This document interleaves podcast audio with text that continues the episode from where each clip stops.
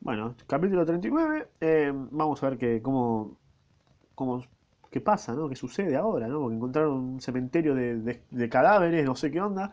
Eh, te doy la bienvenida a este ámbito podcastero del Ojete. Viaje al centro de la Tierra, ya sabrás. Eh, nada, encontraron un cementerio de cadáveres, de animales y de Edward, Edmil, de Edward, vamos a decir, es Edward, de Eduardo, vamos a decirle. Nada, com- comienzo. Nuestros pies siguieron hollando durante media hora aún aquellas capas de osamentas. Avanzábamos impulsados por una ardiente curiosidad. Sí, obviamente, ¿no? Más, más que curiosidad, estaría todo cagado, qué sé yo. ¿Qué otras maravillas y tesoros para la ciencia encerraba aquella caverna? Mi mirada se hallaba preparada para todas las sorpresas y mi imaginación para todos los asombros. Las orillas del mar habían desaparecido.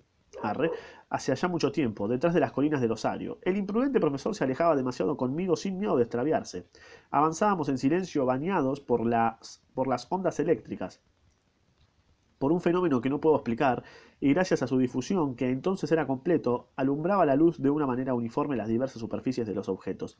Como no di- dimanaba de ningún foco situado en una punta determinada del espacio, no producía efecto alguno de sombra.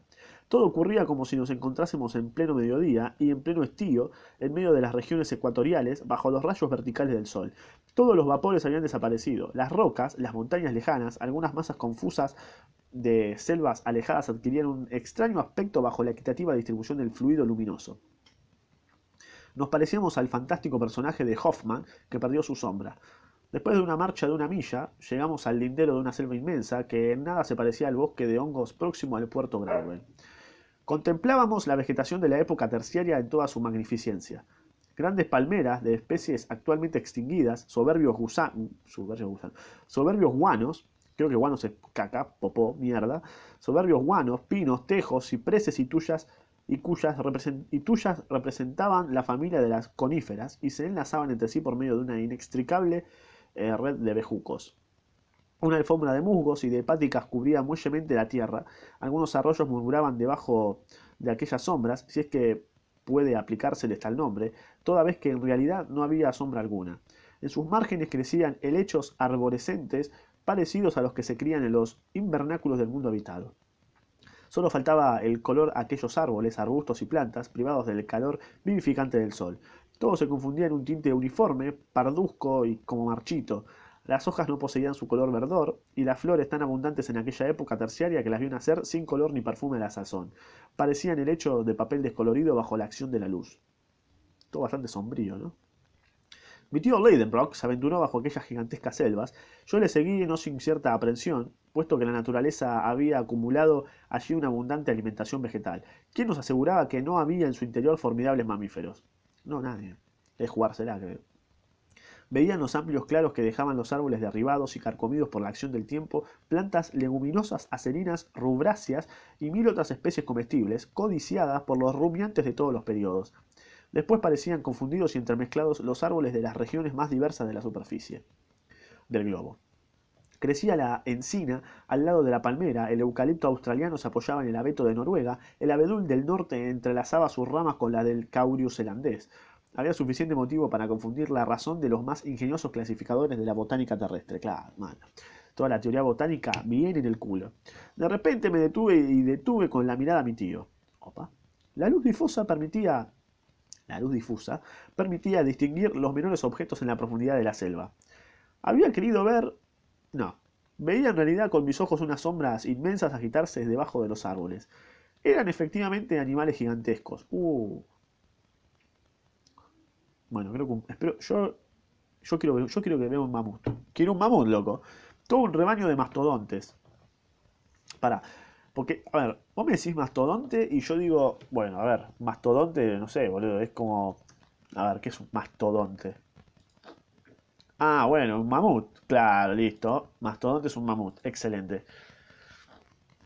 Entonces, eh, todo un rebaño de mastodontes, de mamuts, no ya fósiles, sino vivos, parecidos a aquellas, aquellas cuyos restos fueron descubiertos en 1801 en los pantanos del Ohio. Contemplaba a aquellos elefantes monstruosos, cuyas trompas se movían entre los árboles como una legión de serpientes. Escuchaba el ruido de sus largos colmillos, cuyo marfil taladraba los viejos troncos. Crujían las ramas y las hayas, arrancadas en cantidades enormes, desaparecían por las inmensas fauces de aquellos enormes monstruos. El sueño en que había el sueño en que había visto renacer todo el mundo en los tiempos prehistóricos, de las épocas ternaria y cuaternaria formaba parte, tomaba forma real. Y estábamos así, allí, solos en las entrañas del globo, a merced de sus feroces habitantes. Yo no lo puedo creer. Encontraron. Mi tío miraba atónito. Vamos, adelante, adelante. No, exclamé. Carecemos de armas. ¿Qué haríamos en medio de ese rebaño de gigantescos cuadrúpedos, pelotudo? Venga, tío, venga. Ninguna criatura humana podría desafiar impunemente a la cólera de esos monstruos. ¡Ninguna criatura humana! Te engañas, Axel. Mira, mira hacia allí. Me parece que veo un ser viviente, un ser semejante a nosotros. Un hombre, ¿no? ¿Cómo un hombre? Que Jesús, boludo. ¿Cómo un hombre? Me estás cargando. Miré encogiéndome de hombros, resuelto a llevar mi incredulidad hasta los últimos límites, pero no tuve más remedio que rendirme de la evidencia. Yo no lo puedo creer. Yo no lo puedo creer. Ahora es Hans, ¿viste?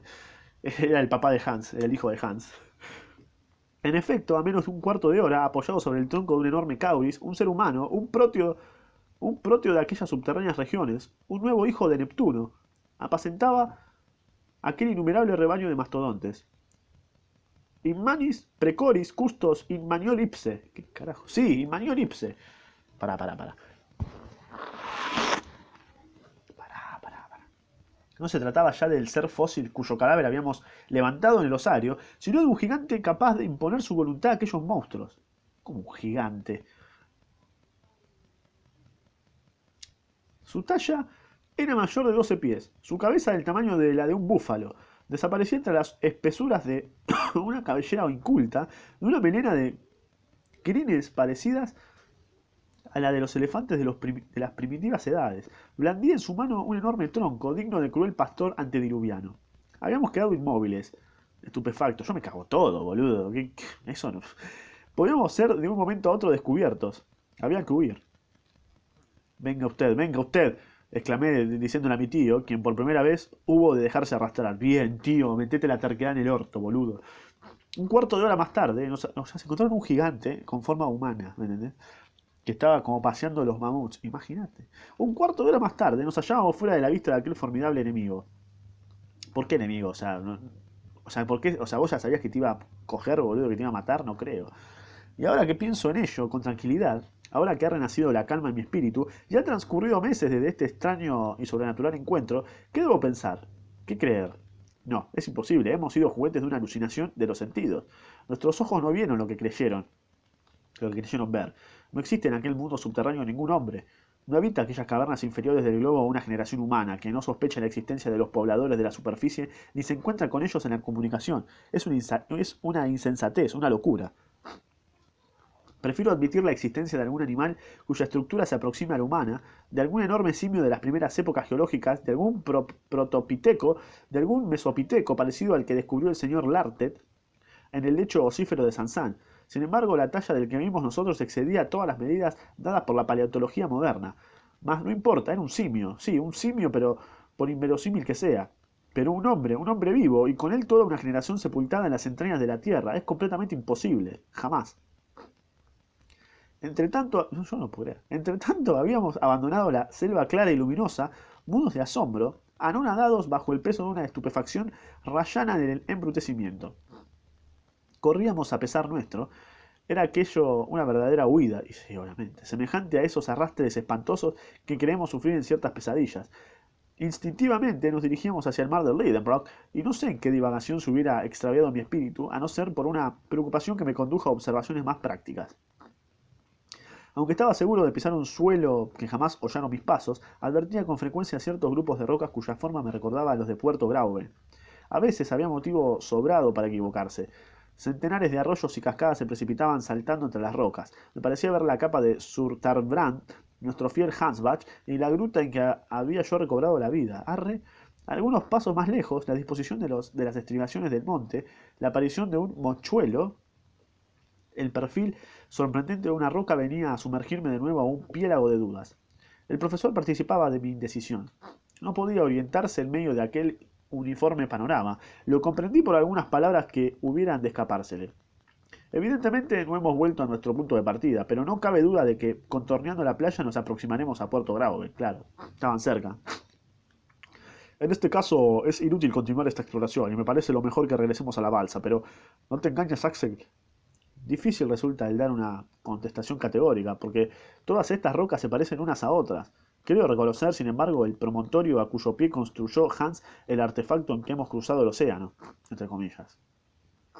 Debemos encontrarnos cerca del pequeño puerto, si es que, es, si es que no es este, si, si es que no es este mismo, añadí examinando un surgidero que creí reconocer. No, Axel, encontraríamos nuestras propias huellas al menos, y yo no veo un carajo. Pues yo sí veo, exclamé arrojándome sobre un objeto que brillaba sobre la arena. ¿Qué es eso? Mire usted, exclamé mostrando a mi tío un puñal que acababa de recoger. Calma. ¿Habías tú traído esta arma contigo? Uh, la puta madre. No, no, ciertamente. Supongo que la habrá traído usted. No, que yo sepa. Es la primera vez que veo semejante objeto. Lo, lo mismo me ocurre a mí, tío. Es extraño. Mira, por... no. Es sumamente sencillo. Los islandeses suelen llevar consigo esta clase de armas, y esta pertenece sin duda a nuestro guía, que la ha perdido en esta playa, ¿no? Puede ser. A Hans, dijo mi tío con acento de duda, sacudiendo la cabeza. Después examinó el arma atentamente.